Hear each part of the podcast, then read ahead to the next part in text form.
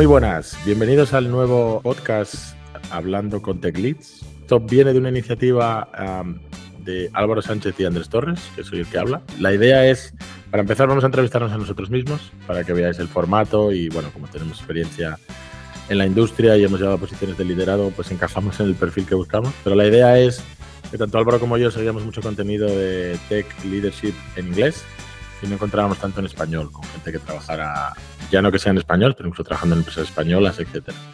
Entonces eh, decidimos un día por Twitter que nos encontramos, ¿por qué no lo arrancamos nosotros? Eh, que, mira, eh, mira, la que hemos liado, aquí está. Mira la que hemos liado y como, bueno, siempre parece que no hay tiempo en el día, pero bueno, siempre encuentras un hueco para, para avanzar y bueno, vamos a ver qué acogida tiene. Para nosotros, incluso solo por entrevistar a la gente que tenemos pensado entrevistar, ya sería eh, suficientemente útil para nosotros, pero bueno, esperemos que para el resto tenerlo en este formato y en español, formato entrevista, hablar con gente que ha pasado por otras posiciones y ha llegado a posiciones de liderazgo, os ayude como nosotros creemos que nos va a ayudar a hablar con esta gente.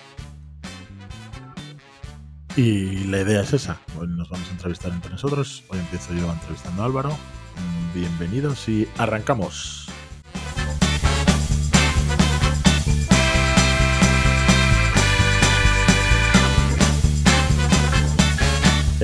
Hoy tenemos a, eso, Álvaro Sánchez Galán, un invitado muy especial. Es un experimentado líder en tecnología que lleva 16 años en la industria y ha ocupado diversas posiciones en, varias empresas reconocidas, en, Madrid, luego se estuvo fuera, estuvo en Glasgow y ahora está de hace poco de vuelta en Barcelona. Muy buenas, Álvaro. Muy buenas. Es, bueno estar otra vez aquí a disfrutar del veranito. Sí, la verdad es que no, es mal momento. En, Glasgow no existe eso. No es, no es mal momento venirse de Glasgow a Barcelona en verano. Igual a veces un poco demasiado, ¿no? Que Barcelona también pega el calor potente, pero bueno. ya se me había olvidado a mí esto, pero no, se agradece, se agradece. Te lo digo. después, de, tanto tiempo sin, sin tener verano, se agradece. Muy bien. Pues eso, la idea es ir hablando de, eh, bueno, de trayectoria y yo te digo, hemos hecho una pasada muy rápida en la trayectoria de muchos años. Entonces, bueno, ¿nos podrías contar tú eh, un poco mejor la trayectoria desde empezar de desarrollador en, tu primera empresa hasta llegar a los puestos en los que has estado ahora de director de ingeniería y en posiciones de liderazgo? Sí, perfecto. Mira, pues yo empecé en 2007 y, y, entré en esto pues un poco por casualidad, ¿no? Yo había estudiado empresariales nada relacionado con nada con informática realmente, y, pero bueno, sí que es verdad que antes de eso siempre, ¿no? con un amigo bastante friki eh, en la universidad, siempre éramos los típicos que estábamos pues, eh, viendo, instalando el nuevo juego, abriendo las tripas del ordenador para instalar más RAM, hacer no sé qué, hacer pequeñas negros en casa, ese tipo de cosas, ¿no? O sea, que algo de interés sí que había. Y vi, vi en una oferta, bueno, una oferta realmente era una, la posibilidad de hacer un tipo bootcamp, eh, para una consultora, para, bueno, entonces Everest, que ahora es Entity Data, que eran tres, era una beca de Java, donde, bueno, estabas tres meses formándote en Java y, una vez que terminaras, pues te asignaban el proyecto, ¿no? Y empezabas a trabajar con ellos. Y bueno, y en ese momento me pareció, me pareció una buena idea, me pareció, ¿no? Que podía ser una buena oportunidad, aunque fuera solo por, ¿no? La formación que recibías y la posibilidad, ¿no? De, de, de probarlo al menos, ¿no? El, el, mundo de la programación y la tecnología y, y, bueno, me gustó desde el primer momento. El caso es que todavía estoy aquí. no, me... sí, no, ha ido, eh, no, ha ido, tan mal, ¿no? Si aquí seguimos. no ha ido tan mal. Y, y, nada, pues bueno, trabajando en consultoría, he trabajado y fue creciendo, ¿no? Fue, he ido pues haciendo, participando en proyectos con distintos roles y distintos clientes y distintos tipos de proyectos y tecnología. Y bueno, hubo un momento en que pasé, ya di un salto de estar más cerca de, de, la tecnología y del código, ¿no? A estar más en contacto con la gestión de personas, gestión de proyectos, gestión de clientes, este tipo de cosas, ¿no? Y bueno, ya, ya llevo una serie de años ahí y, y bueno, todavía echo de menos y echo mucho de menos. Ya hablaremos un poco más adelante, yo creo, sobre no cómo mantenerte técnico y si se echa de menos un poco la parte del código y demás, ¿no? Pero, pero bueno, yo creo que mi carrera ha ido por ahí, no me ha ido mal. También disfruto el tema de la gestión de personas, el tema de la gestión de proyectos y, y bueno, nada, todavía sigo, sigo vivo. Esto que, mm, de lo que has comentado ahora justo de, eh, bueno, que has tenido en algún momento que tirar por la gestión de personas, liderar equipos, etcétera. Claro, en consultoría, yo por la gente que conozco en consultoría, conozco gente que estuvo también en, en Everest y en otras consultoras. Y lo he visto yo porque yo empecé en una consultora y era un poco así. Estabas como, digamos, forzado para crecer en la empresa. Yo creo que luego se ha ido cambiando, por lo que me decían incluso en Everest, empezó a haber un crecimiento horizontal donde se recompensaba eh, la especialización técnica.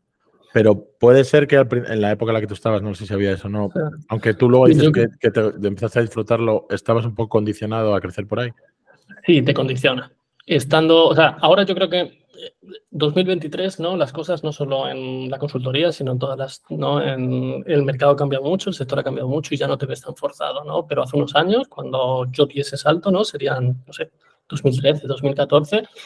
Eh, sí, si querías ganar un poco más de dinero, si querías dar un salto, ¿no? Una promoción o un salto salarial, tenías que pasar a, a perfiles de gestión de liderazgo. Y eso, y eso era así, ¿no? Y, se, y no estaba bien visto las carreras horizontales, no estaba bien visto el hecho de que quisiera, no, si es que a mí me gusta, me gusta programar, quiero ser arquitecto, quiero ser, no, quiero, y quiero, y quiero profundizar más, ¿no? En una carrera técnica. Aunque sí que había la posibilidad, al menos en Entity Data Everest, sobre el papel estaba, pero sí que es verdad que, que, el, la, recompensa, la, recompensa, no era la misma, ¿no? Evidentemente, y la, nómina final no era la misma. Sí, la progresión más rápida era hacia la gestión. Y, a ver, por suerte eso ya ha cambiado, ¿vale? Y yo creo que ahora no, se, se, nota mucho más, el mercado está, no, premia mucho más a los especialistas y a la gente que sigue en carreras técnicas, y eso yo creo que es bueno.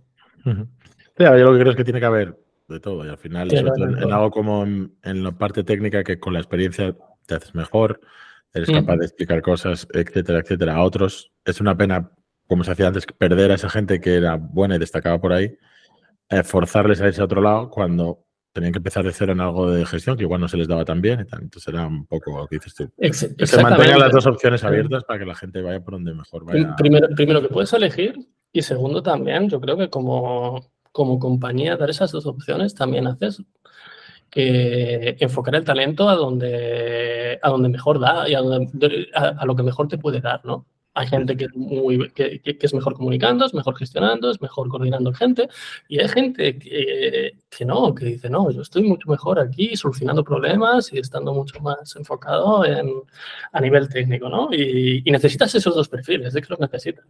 Sí, sí, estaba lleno la industria de malos managers porque se habían visto forzados a estar ahí porque eran muy buenos técnicamente y acababan ahí porque era lo siguiente.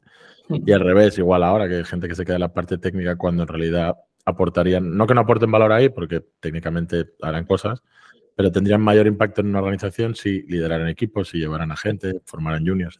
Total. Muy bien, pues yo tenía por aquí también apuntado, claro, tú pasaste, eh, no sé en qué momento fue el salto, si fue dentro de Data al siguiente y acabaste en un puesto de bastante responsabilidad como eh, Head of Software, director de ingeniería en, yo creo que en la empresa que ya estabas fuera de, de NTT. Sí, eh, cuando, bueno, yo me fui a Glasgow con NTT Data, con Everest, para abrir una nueva oficina allí y allí es donde allí tuve la oportunidad, ¿no? De, de, montar un equipo de desarrollo de software desde cero, ¿no? Y, y bueno, allí estuve, estuve cuatro, cinco años.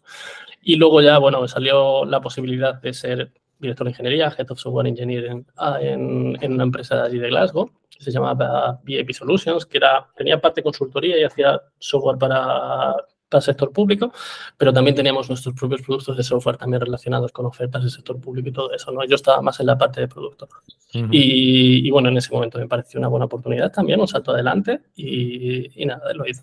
Y lo hice por, por diversos motivos. Uno primero porque era una posición mayor, ¿no? Y tenía la posibilidad, ¿no? De profundizar más también esta carrera de liderazgo, ¿no? Llevando más gente, haciendo mejor impacto, ese tipo de cosas.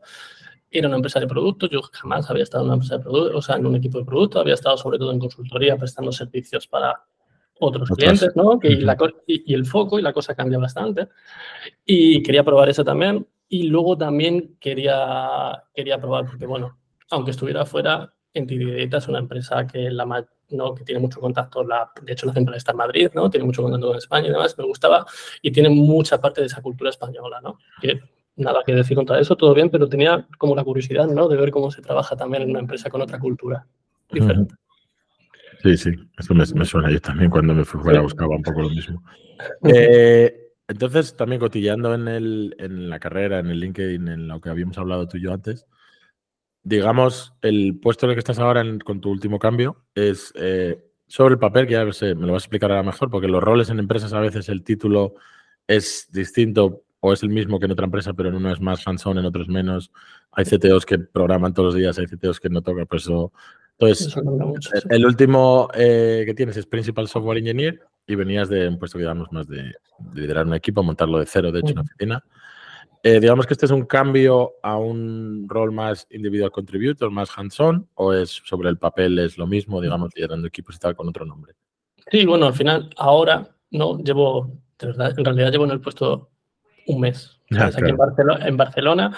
Eh, es, es, lo mismo, pero con otro nombre. Estoy gestionando un equipo relativamente grande, de en torno a unas 30 personas, y, y bueno, de Hanson tiene poco, la verdad. Eh, este tiempo, en esta semana, he estado ayudando a lanzar unos scripts, porque yo soy así y me gusta sí, te metes ahí, sí, sí. Eh, meter en el barro, pero, pero en realidad no, la, mi, mi o sea, mis responsabilidades son más, pues eso, gestionar el equipo, organizar el equipo, estar, no, eh, poner, no estar seguro que todo el mundo se focaliza en las, las cosas correctas, que hacemos las cosas de forma correcta, pues que estar, no, hacer, organizar los equipos de tal manera de que tengamos las skills que necesitamos, si no las tenemos pues encargarme del, recruiting, todas estas cosas.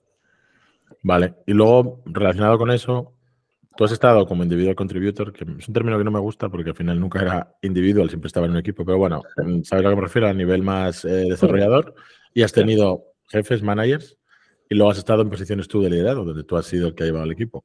¿Qué crees, cuáles crees que son las habilidades o calidades críticas para que un líder eh, funcione en una, sobre todo en una empresa de tipo tecnología? Mm, pues primero sobre eso, permite decir una cosa.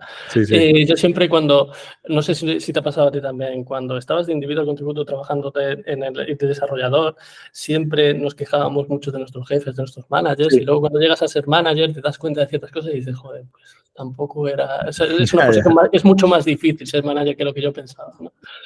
eso siempre es así.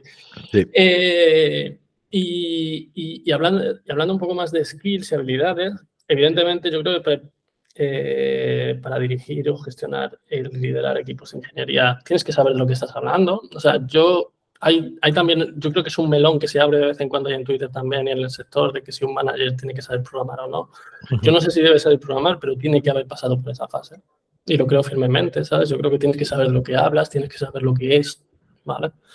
Eh, antes de dar ese paso. Y, luego, pues tienes, pues evidentemente, skills de comunicación. Tienes, tienes que comunicar bien, tienes que ser capaz de influir, tienes que ser capaz de, tienes que tener eh, skills de organización, organizar bien la gente, eh, ser muy disciplinado a la hora de, ¿no? de, de, planificar cosas, de tener todo organizado, de, pero no solo a la gente, a nivel de conocimiento, documentación, cosas de este tipo, eh, de organización de tiempo también, porque siempre, también siendo líder, estás a muchos proyectos y a muchas cosas a la vez y tienes que organizar tu, propio tiempo mucho. Y, y, bueno, sobre todo son estas que se llaman soft skills, que no son tan soft, son bastante para esto. Sí, yo lo hablaba con, en su día con gente con la que yo trabajaba que no querían dar el paso a llevar ellos gente, ser managers de nadie, etcétera. Le decía, Piensa un poco en managers que has tenido, pues todos los managers malos que has tenido. ¿Qué cosas no te gustaría eh, en un manager ver o qué cosas te, no te ayudaron, te bloquearon, te hacían el día a día más difícil? No a veces porque sea mala intención, digo, sino porque dices tú, o no se organizaba bien o no tal. Entonces, eh, bueno, lo que has dicho al, revés se podría encontrar. Pero algo clave que digas tú, mira, si tienes, si haces este tipo de cosas y tal, eso es una red flag para alguien que quiera ser, que quiera ser manager, que quiera llevar una posición de liderazgo, algo que sea un, una cosa o varias, ¿eh? pero que sea un, no, esto es un no-go, tienes que cambiar esa manera de hacer las cosas o... Pues, a ver, a mí personalmente creo que es, a mí me ha gustado, ¿no? Que me trataran así, a mí me gusta hacerlo, eh, ser transparente y directo en la comunicación y comunicar mucho, ¿sabes? Yo creo que es importante. Cuando yo, por ejemplo, yo estaba en un equipo de desarrollo y tenía mis managers, yo odiaba cuando mis managers no, no, no comunicaban, no, no, dejaban claro las expectativas, no, no tenías, no sé, no, no, tenías claro qué tenías que hacer, cuándo tenías que hacer, qué cosas, si querías dar el siguiente salto de promoción o lo que sea. Sabes qué te esperaba de ti, si llegas a un proyecto nuevo que te expliquen mejor okay, cuál es tu rol, entonces cosas que parecen ¿no? Que, que, que parece, parece que son de cajón, pero sí que es verdad que en muchos sitios que, no se hacen, que, no se hacen, ¿sabes? Y los onboarding son malos y las expectativas se explican claramente y la gente tiene que ganarse un poco su, o encontrar su posición dentro de un equipo de forma un poco más caótica. No, a mí me gusta eh, y lo intento hacer en mis equipos, pues comunicar mucho y dejar claro las expectativas que tengo de todo el mundo. y, que, y, ser transparente en ese sentido, tanto para cuando eh, transparente dando feedback, mucho. Y, y, también soy, soy cercano. O sea, cada vez cuando cualquiera quiera hablar conmigo sobre cualquier cosa, hablamos igual, de forma mucho más, mucho, muy transparente y, muy comunicativa. Sí, la verdad es que yo mm, también entiendo que, que, la falta de transparencia es una cosa que si no te afecta al principio, te afecta a la larga. Gente que no sabe o que no se le explica las cosas mm. claras acaba, acaba quemada. ¿sí? sí, yo solo, yo solo odiaba. Yo tenía alguna experiencia así. no sé, a lo mejor es mi personalidad, ¿no? Pero yo siempre, yo eso me parecía muy, no sé, lo odiaba mucho, ¿no? De tener, ¿no? De que realmente no tener comunicación con el manager, que no supieras muy bien qué se espera de ti, que no... no eh, y yo intento evitarlo bastante. Vale. De hecho, sobre esa un poco, porque tú has trabajado en distintos... Eh, empresas, empresas, pero también en distintos países. Y yo también en mi caso. Entonces, hablando de eso de comunicación directa, me lo he recordado porque cuando me fui a Holanda me avisaba en los primeros días en la consultora en la que entré, oye, que aquí somos muy directos, ¿eh? no somos como en España, que das muchos rodeos. Somos muy directos en la comunicación. Si no os gusta algo, lo decimos. Digo, mira, yo por ahí no creo que tenga problemas. también soy bastante directo. Tú has, te has enfrentado, o sea, no solo en intentar llevar a cabo tus planes eh, como líder con un equipo y tal, pero has notado diferencias en hacerlo en España, en hacerlo fuera, en hacerlo en equipos multiculturales, porque igual en España o fuera todo el mundo era del mismo sitio, con lo cual te adaptabas ahí, pero hay veces que en algún momento has estado igual con un mix de gente de, Europa, gente de americanos, eh, gente de India, no sé, diversas culturas a la vez. Entonces, ¿qué has notado diferente de España y de fuera? ¿Qué has notado en equipos multiculturales? ¿Cómo te adaptas a eso? Pues con la gente pues con, a ver, tienes que adaptar un poco tu comunicación. Al principio es difícil porque desconoces un poco esa cultura. Por ejemplo, yo cuando llegué a Glasgow conocía un poco, ¿no? Como muchas cosas que ahora sé, ¿no? De, de, cómo comunicar y cómo es el carácter y, ¿no? y la cultura un poco de la gente de allí.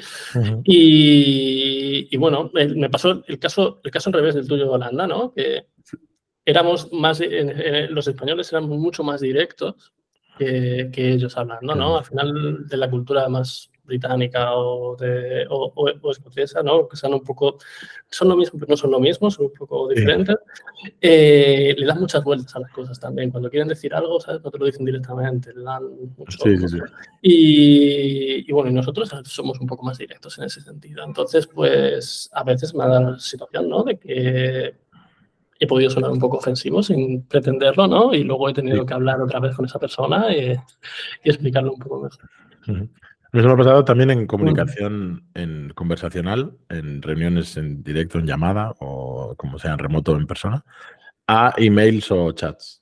De igual hacer traducción literal del español al inglés al principio, tal, mandar cosas que sonaban como muy directas, muy poco polite, porque no hacía. Sí, a ver, luego, está eso también. ¿no? Al principio, pues, una vez que estás allí, amplias mucho más el vocabulario. Al final, una vez que estás allí, pero al principio, pues, bueno, tienes vocabulario más, ¿no? Mm, ah, un poco más limitado, ¿no? Y sí que es verdad, pues, que eso en la comunicación, pues, hace que seas un poco más directo, que haya cosas que no suenen exactamente como deberían de sonar. Y, Pues eso son cosas que vas aprendiendo sobre la marcha, ¿no? Y te hacen pues, mejorar ese aspecto.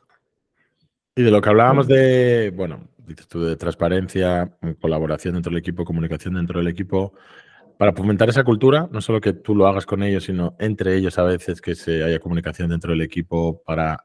Muchas veces porque el aprendizaje viene de ahí, de que una persona es más experta en una cosa, lo comparte con el otro y eleva el nivel del resto. ¿Cómo promueves estos valores dentro del equipo? ¿Qué estrategias tienes? Eh, ¿Algún secreto que tengas para que eso sea, si no existe, pase a ser la cultura del equipo? Pues secretos, pues lo único que sí que intento que en todos los equipos donde estoy que haya un chat único. Luego puede haber distintos chats, ¿no? Bueno, eso ha cambiado un poco en el remoto, ¿no? Antes, al final, cuando estábamos en la oficina, tenía siempre, intentaba intentar que nos sentáramos todos cerca, que hubiera espacios ¿no? donde pudiéramos hablar, aunque no fuera de trabajo, fuera de otra cosa. Y ahora con el remoto, pues intento siempre que haya un chat único y siempre yo soy el primero que participo bastante, ¿sabes? Haciendo todos los días, buenos días, buenas noches, eh, poniendo memes y cosas, ¿no? Para poner un poco más de, fomentar un poco la participación o, simplemente compartiendo cosas de, que ves en Twitter y demás de, ¿no? del sector. Y, y luego, si tengo que preguntar algo de trabajo, ¿sabes? Intentar que no sea implique solo una. Intento preguntarlo ahí, ¿sabes? Para que haya más colaboración, que, salga alguien voluntario que diga, oye, yo te ayudo con esto, yo te miro esto y tal, ¿sabes? Y a partir de ahí intentar que las cosas se, se abren más por el chat único y que todos estemos ahí un poco más involucrados, ¿no? Para que luego, evidentemente, pues cada uno tiene sus conversaciones paralelas con la gente con la que trabaja más, más, eh, más cercana, además. Pero, pero sí, que haya un, que al menos que haya, que, haya un centro de comunicación de todo el equipo, ¿no? Sí. Y ahí, pues bueno, yo creo que eso es mucho más efectivo que, no sé, sí, yo creo que sí. Que pasa es que que hay, tú leías a algunas empresas eh, su Slack etiqueta o su chat etiqueta y tal, y sí que te ponía en los grupos generales, perdón, los grupos generales no poner cosas que no son para todo el mundo. Claro, depende del tamaño de la empresa. ¿eh? Estoy una empresa ahora que somos 10. Eh, Entonces no es lo mismo ese que, los canales que tenía en mi empresa donde había 600 personas. Pero yo era también muy favorable de eso. Es verdad que en un momento hay gente que lo considera ruido, sobre todo los canales más generales. Pero canales de ingeniería sí me gustaba que estuvieran todos los de ingeniería ahí y que si alguien preguntaba algo, aunque no fuera exactamente justo lo que estás haciendo tú, es algo de un despliegue que ha ido mal, es algo de un tal, eh, pues oye, para la próxima vez que tengas un problema te suena que alguien lo preguntó ahí. Si todo se hace en hilos, todo se hace en chats privados, luego no crees que tú eres el primero haciendo, haciendo esa pregunta. También luego no te atreves a preguntar porque, uy, he roto algo, que no lo sepa mucha gente. Pero bueno, bien, bien. a mí me, me parece una, además se lo he leído a, en las herramientas de comunicación que lo tienen alguien publicado, creo que es Revenue Cat, esta empresa española que está en financiación con eCombinator y tal, tienen publicadas sus normas de comunicación y pone algo así, lo de los canales generales y tal. Pondremos los links de esto que hablo en el. vale, sí, eso. A ver, no había pensado yo nunca en hacer una policy, ¿no? Una, o no procedimentarlo así de forma oficial. Esto es más extraoficial, pero bueno, sí, sí, a lo mejor de forma extraoficial no eres capaz de fomentar un poco eso, pero tienes que ir un poco por los canales formales también. Bueno, nosotros tuvimos que hacer cosas así en su día, ¿eh? en la empresa en la que estaba yo anteriormente, cosas como decirle a la gente que se pusiera una foto y que se pusiera un nombre completo, o por lo menos nombre apellido, que no fueras a, Galán y que, tu y que foto sea un robot, ¿sabes? Porque si no, sobre todo llegó un momento que no nos conocíamos todos por el tamaño de la empresa y porque estabas en distintos Entonces nunca te había visto en persona. Entonces igual llevaba hablando contigo media hora, estaba hablando con un robot de foto y con un nombre raro que no asociaba. Entonces empezamos a poner una serie de mínimos para fomentar un poco el, ah, conocerse. Y luego otros a nivel de cómo usar los canales y tal. Nunca entramos ahí, lo que te digo, pero sí que esta empresa lo, lo tiene compartido público y está interesante. Sí, yo nunca he llegado a eso, pero sí que es verdad que es raro a veces cuando estás en un grupo, ¿no?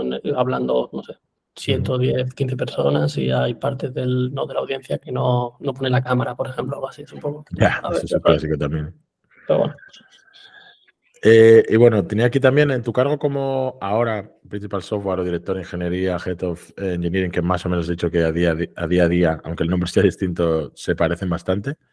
Eh, ¿Cuáles son tus principales prioridades dentro del equipo que manejas para garantizar entregas exitosas, para garantizar que el equipo funciona bien, que, que se llega a los que se quiere llegar, se pone en producción exitosamente, etcétera? ¿Qué es lo primero que miras, qué es lo que más eh, interés tienes al principio con el equipo hasta que ya está funcionando como una máquina que a ti te, te convence? Pues hay dos aspectos aquí. Uno el aspecto metodológico y otro el aspecto más técnico, diría yo, ¿no?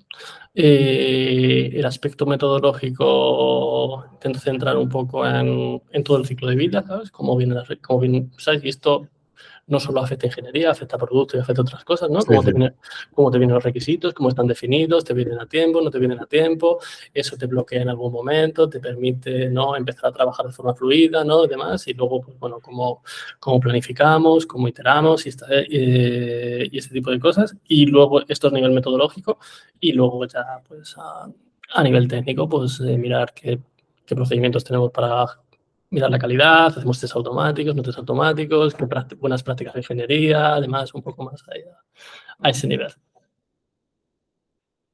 Interesante, sobre todo el, segundo, yo soy muy partidario también de automatizar muchas de las cosas que te aporten datos para luego gestionar sobre eso. No, no es que yo creo que vamos, no, vamos a mirar cuánto se tarda en mergear una pull request de media, de las últimas 100 que hemos hecho, ¿sabes? Y cosas así. Eh, ¿Eres fan de los KPIs? Eh, sí, los teníamos. Lo que pasa es que es verdad que iba a decir que, que yo creo que se ha bastardizado el, término y en algunas empresas se utiliza. Esto es un melón, un melón sí, es para abrir una parada para un episodio entero. Sí. Pero bueno, los, los teníamos eh, a nivel empresa, luego a nivel departamento, por equipos. El pase en algún momento se, se, empezaron a mezclar con, básicamente, con, eran casi user stories, donde había. Entonces, bueno, yo creo que los usamos regular o tirando mal en algún momento. Luego, una época que entraron nuevos managers y se cogió otra vez eh, lo que yo creo que es el, el KPI como sería usar. Basándose en la idea del final de lo salió de Google y tal. Eh, en una. Hablando un poco.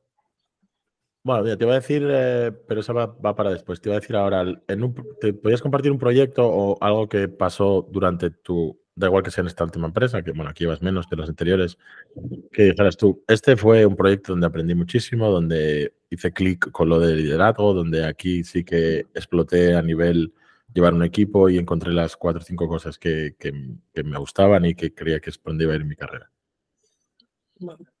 Y a ver, yo tengo un especial recuerdo de un proyecto que hicimos para Scottish Power allá en Glasgow por, con Everest, ¿no? que fue, supuso la, la, digitalización de un área, ¿no? que todos los procesos se hacían por teléfono y por mail ¿no? hasta ese momento, ¿vale? que era para Scottish Power Energy Networks, ¿no? era un, un tema para, para digitalizar las altas, el pago y todo eso de proyectos de, de networking de electricidad.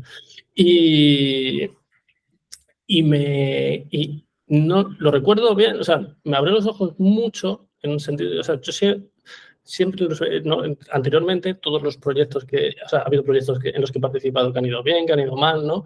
Y, y yo siempre he pensado, en el 80 o 90% de, los, de las veces, los proyectos que han ido mal no han sido por problemas técnicos, no han sido por problemas de, sobre todo han sido por problemas de definición, de no saber qué, no, de, de definición y expectativas, ¿no? De, ¿no? De muchas veces no está claro lo que, lo que quiere la gente o empiezas a trabajar en los requisitos, pero el negocio quiere decir otra cosa y no se han entendido bien, ¿no? Entre el negocio y IT. Eso es un clásico, ¿no? Este tipo de cosas. Y, y, ese proyecto fue muy bueno porque eh, fue, fue el primero además que no, hizo, no fue un falso agile de, ¿no? de trabajar así en, en sprint pero en waterfall, sino que, que fue agile de verdad, incluso gente del negocio, la gente que tenía la necesidad, ¿sabes? Estaba trabajando como parte del equipo con nosotros en todo momento, todos los días, estábamos sentados en el mismo sitio. Y, eso hizo que, hizo que, que, el proyecto fue súper exitoso, exitoso a nivel de que, de que todo el mundo quede contento, stakeholders, empresa y demás, clientes, los, el, el, feedback que obtuvimos de clientes que contrataban este tipo de proyectos fue, fue, fue, fue enorme porque, porque, claro, era un proceso que antes lo hacían por mail y teléfono y costaba y era muy burocrático y ahora con dos clics lo tenían hecho, ¿no? Este tipo de cosas. Y, y yo creo que la clave de eso fue esa colaboración fue realmente el hecho de que, de que no, no, no había esta falsa dicotomía o esta dicotomía siempre entre producto, business eh, y IT, sino que trabajamos juntos, teníamos claro lo que teníamos que hacer, ellos, si había alguna duda de los requisitos, los tenías al lado y estabas hablando con ellos y entendías mucho mejor cuál era el, no, qué querían decir con esos requisitos y qué querían implementar. Y, y, el resultado, el resultado fue, fue muy bueno. Sí, yo creo que una vez que superas el ellos versus nosotros, que era de los de los de producto al revés, yo creo que viene un poco porque a veces eran clientes externos. O sea, había un cliente externo, luego tu gente de producto y tú. Entonces hay como una capa por el medio. Si te lo quitas y los tenías sentados al lado, eso es síntoma de. Bueno, lo que dices tú, de hacer el bien. Que tengo una, tenía una pregunta por ahí, lo podemos concatenar. Eh, que tenía que has trabajado, has trabajado en Waterfall, como todos, yo creo al principio. Eh, y luego en, en, el, en Agile, y lo que ahora mismo está pasando en algunos sitios, lo que dices tú, el, el, el, fake agile, el waterfall agile o como quieras.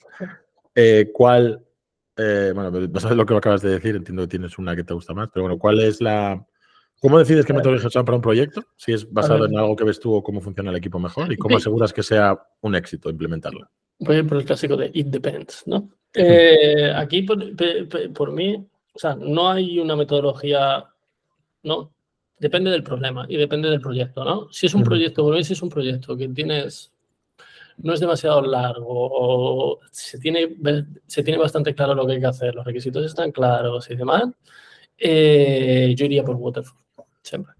¿Vale? Eh, porque es un entorno conocido, no se, puede, se, puede, se puede planificar, hay una serie de riesgos, dependencias y tal que puedes planificar también y puedes tirar por ahí. Eh, y si es un, al contrario, es un entorno menos conocido, eh, no está todo descubierto, tienes unos requisitos de alto nivel y hay que trabajarlos y demás, y, y, bueno, y es muy posible que haya cambios para ese proyecto, yo iría más por, por Agile. Mm.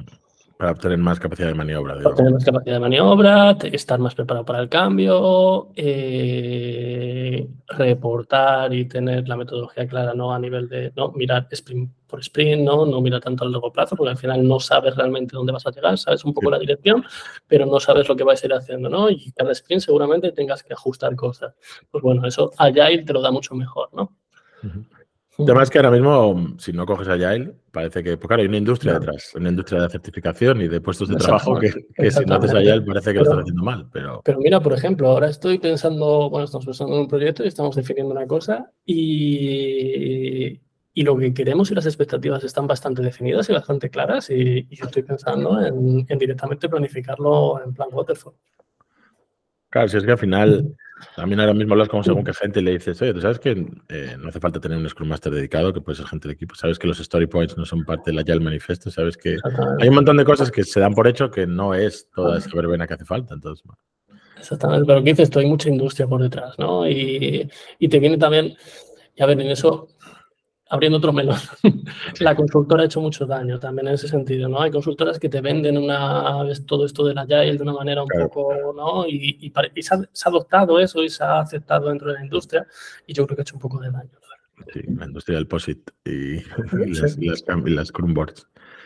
Eh, muy bien, pues tenía por aquí, eh, a nivel del equipo, eh, por cambiar un poco el, palo, pero a nivel del equipo, cuando has tenido conflictos o has tenido algo que no encajaba, lo que hablamos antes, igual por tema cultural o lo que sea, ¿cómo has manejado ese conflicto, de desacuerdo en el equipo? ¿Cómo haces para que se trabaje de manera sólida? Que, si has tenido algo en el pasado, ¿cómo lo has hecho? O si no, ¿qué, herramientas tienes en tu, en tu, cinturón para esto? Pues un poco siguiendo lo que he dicho antes, transparencia y comunicación. ¿sabes? Decir claramente cuál es mi opinión, intentar resolver el conflicto a través de la comunicación y hablando las cosas.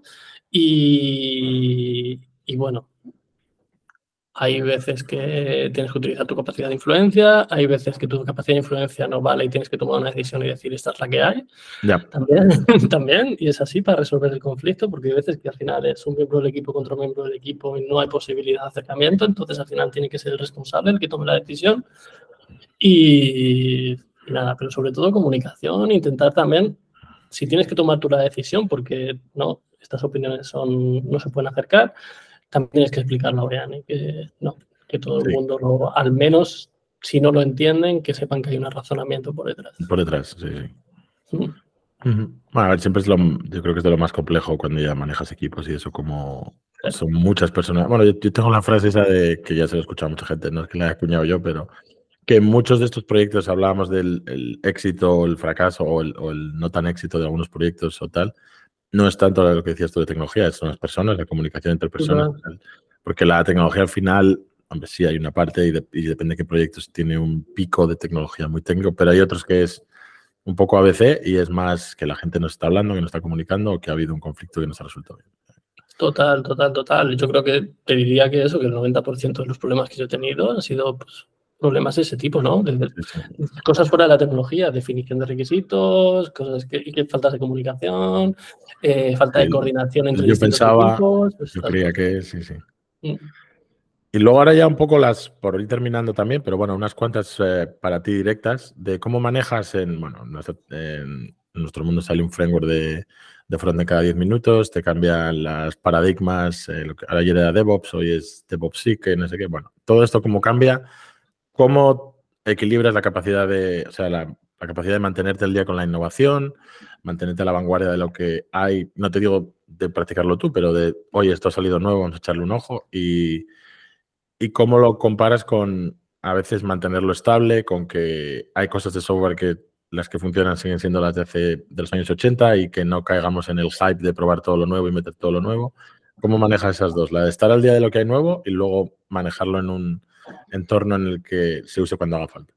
A ver, pues a nivel personal, yo leo, mucho. Intento, a ver, es, imposible estar al día, ¿no? Pero siempre está, te interesa, ¿no? A mí me gusta jugar con cosas, ¿no? Y, y eso, en mi rato libre todavía intento ser técnico, ¿no? Y, por ejemplo, el último que he estado jugando, ya sé que voy tarde con eso, pero al final, tal, con GraphQL, ¿sabes? He estado haciendo, pues, últimamente un proyecto en Next, React, ¿sabes? Llamando una serie de APIs con GraphQL y, y, nada, simplemente por jugar un poco con ello.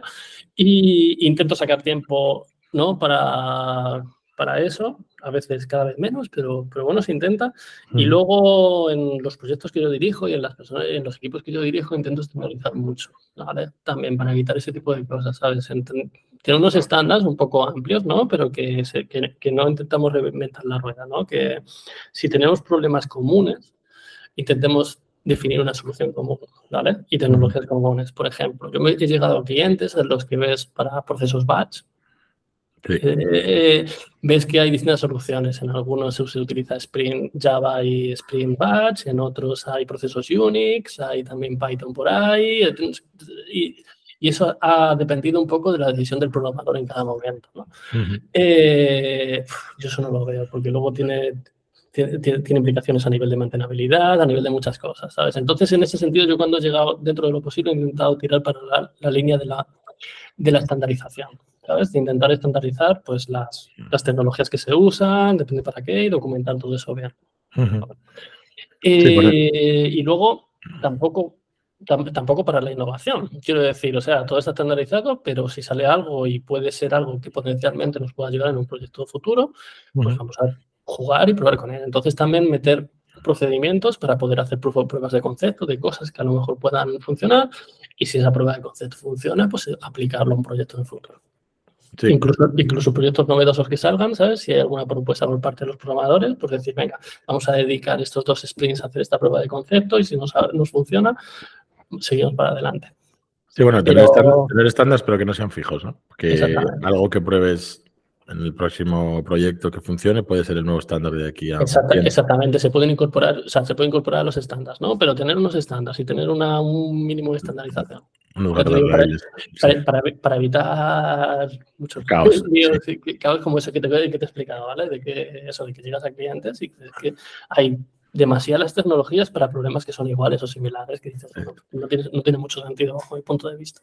Sí, es que al final, a mí, yo creo que es una de las cosas que también entiendes con los años, que en tecnología no hay un, blanco y negro. Sería lo, fácil. Es, esto está bien, esto está mal. No, para el mismo hay, hay 37 grises para usar y el problema es que si usamos 37 en un equipo de 37, pues es más complicado mantener y hablar y de todo. Entonces. Exactamente, y necesitas diferentes tipos de servidores y diferentes tipos de... No, tiene muchas implicaciones eso. luego, las cosas hay que mantenerlas, no solo hacerlas. Entonces, claro, pero incluso desde, incluso luego eso, el hiring, si luego tienes que contratar más gente. Exactamente. es que a mí me mola mucho Haskell, bueno, vale, pero luego vete a buscar, pues si un día que tenemos que crecer en 10 personas, vete a buscar 10 de Haskell al mercado, que que buscar a 10 de Java o 10 de TypeScript. Exactamente, entonces es siempre donde he estado e intentado pues, fomentar un poco este tipo de, estandarización. Em, un par más para acabar, eh, que son melones contundentes, ¿eh? o sea que para acabar vamos a acabar en alto. Eh, tú personalmente, o bueno, no sé, en tu empresa, lo que habéis adoptado, o si ha cambiado o no, pero con la reciente polémica que ha habido en Twitter hace poco de oficina versus en remoto, que es remoto, full remoto, híbrido, Sabes que ha habido un poco tal. Sí, se ha montado buena últimamente. sí, sí, sí, sí, ha habido ahí un par de, días de polémica buena. A ver, pues eh, nosotros tenemos una, una, una, policy que es, es híbrido, ¿no? Se van, vamos dos días a la semana a la, a la oficina. Eh, si me preguntas mi opinión, sí. Eh, yo creo que no hay una forma no hay una forma de trabajar. Yo no prefiero ni una ni otra, ¿sabes? Al final, como responsable, como gerente o como manager, tienes que, tienes que adaptarte a cada una, a cada forma. Ya lo que hemos hablado antes de la comunicación, ¿no? La comunicación y muchas cosas que aplicas cambian mucho cuando estamos físicamente todos en la oficina todos los días que cuando no. Y, hay que adaptarte, pero más allá, yo creo que, que el remoto nos beneficia mucho en, como sector. Y, yo soy el primero que me beneficio de ello y, y, yo personalmente no lo quitaría y estoy en contra de, ¿no? De la posibilidad ¿no? de, que, como, de, que, tengamos que decirle al equipo, no, mañana, venga, volvemos a la oficina todos full time. ¿no? No, yo creo que eso no es efectivo y que y no ayuda a nadie. ¿no?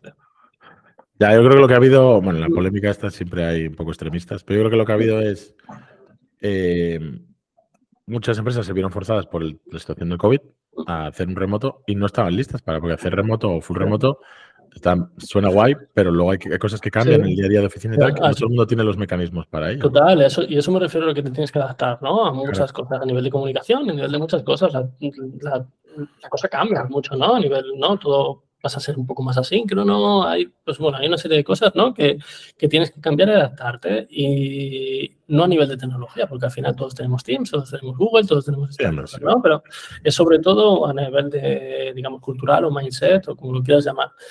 Eh, pero al final trae un montón de beneficios, yo creo. Eh, para, primero para la empresa, porque liberas espacio, puedes liberas un coste, eso es así, es un coste, el coste de oficina y demás. Eh, y luego se te abren muchas posibilidades. Ahora que temas como hiring, retención, estas cosas, ¿sabes? Son muy importantes. Son muy importantes porque al final estamos en un mercado en el que el talento escasea. Eh, no puedes volver para atrás, tienes que abrir posibilidades. Tienes que abrir posibilidades y tienes que ser capaz de encontrar talento. Y si el talento que necesitas está en Málaga o está en otro sitio, pues tienes que hacerlo. Y, y yo creo que el remoto te permite eso. Y, y luego, además, eh, bueno, estos ya son pensamientos míos a nivel sociedad. Yo creo que el, que, que, el, remoto, aplicar remoto donde se puede es beneficioso a nivel de que hay menos contaminación, hay menos coches, en la calle. Sobre todo, sobre todo yo soy, no sé, para sitios donde que se estaban quedando despoblados, que había problemas de despoblación porque la gente se iba a Madrid, Barcelona, ciudades grandes. Ahora mismo hay gente que está volviendo a vivir a estos sitios y yo creo que eso es súper positivo, ¿no? Pues bueno, yo creo que se debería fomentar más. Sí, sí, correcto. Muy bien, pues para me está encantando la conversación y podríamos seguir muchísimo, pero bueno, por mantenerlo dentro de un tiempo. Eh, la última, para ir cerrando, y luego si quieres compartir algo más con nosotros también. Eh, ¿Qué compartirías un consejo para alguien que esté eh, ahora mismo en su carrera no esté todavía en posiciones de liderazgo o que, que esté más en individual contributor que hablábamos, pero que aspiren, que digan, yo quiero ir hacia allí, quiero llevar equipos, quiero tener un puesto de liderazgo en mi empresa o en otras empresas? ¿Qué, ¿Qué consejo les darías eh, para, para, ser un líder en el campo de la tecnología? ¿Qué crees que, que les vendría bien en el, para desarrollar esa carrera profesional? Pues, pues es buena. ¿eh? Eh, tendría dos. Primero, una actitud, ¿vale? Yo creo que lo que más me ha ayudado a mí siempre es, por unas cosas o por otras, al final he hecho cosas superiores a las que era mi categoría, ¿no? Siempre que había una, una tarea volando, alguna cosa, siempre era el típico que decía, venga, yo puedo ayudar en esto, yo puedo hacer eso. O sea, esa actitud yo creo que es buena y te ayuda a progresar un poco más rápido y a, ir un poco por delante de lo que se supone ¿no? que tu categoría puede ser y también a tener opción a ver otras cosas que de otra manera no verías, ¿no? Yo creo que esa actitud de, positiva de decir, venga, yo puedo ayudar en esto, levantar la mano, oye, yo puedo ayudar en esto otro, tener ¿no? un poco la mente abierta de decir, no, yo, mi rol es este, yo solo hago esto, no. Tener un poco la mente abierta y aunque, y aunque a lo mejor pienses que, que sí, que te pagan solo por eso y es verdad, ¿vale? Eh, va a ser bueno para ti, te va a permitir, avanzar más si, eres, si, tienes la mente un poco más abierta y ayudas en otras cosas un poco extra, ¿no? Y, O al menos te postulas, ¿no? Para decir, oye, yo puedo ayudar aquí, yo puedo ayudar en esto, yo puedo ayudar en esto otro, ¿no? Te va a permitir ver otras cosas que de otra manera no verías. Y, y luego que, no sé, una cosa que, que, se dice mucho y es verdad es que pues, la posición de cuando pasas de ser un programador a ser un, un, manager, es una carrera totalmente distinta y necesitas estas skills, ¿sabes? No pienses que es una, no, que, a ver, parte de lo que estás haciendo te va a valer, evidentemente, ¿no? Porque tienes que saber de lo que hablas, pero eh, empiezas una carrera nueva, y, te vas a frustrar. y vas a tener momentos malos al principio, sobre todo al principio, porque no es, en muchos casos es como empezar de nuevo, pero, pero bueno, al final es seguir para adelante, aprender de tus errores y, ya está. Sí, sí, de acuerdo, de la parte de que es otra carrera. Es, igual que al principio te frustrabas programando al principio cuando tal, en, la otra te va a pasar. Pero bueno, hay muchos recursos por internet. Lo bueno es que ahora yo creo que se ha abierto más eso, la, que hay que formarse igualmente, que no vale con. Llevo X años haciendo, soy programador, ya soy manager. No, es otra historia que hay que aprender y hay mucha Sí, sí, total.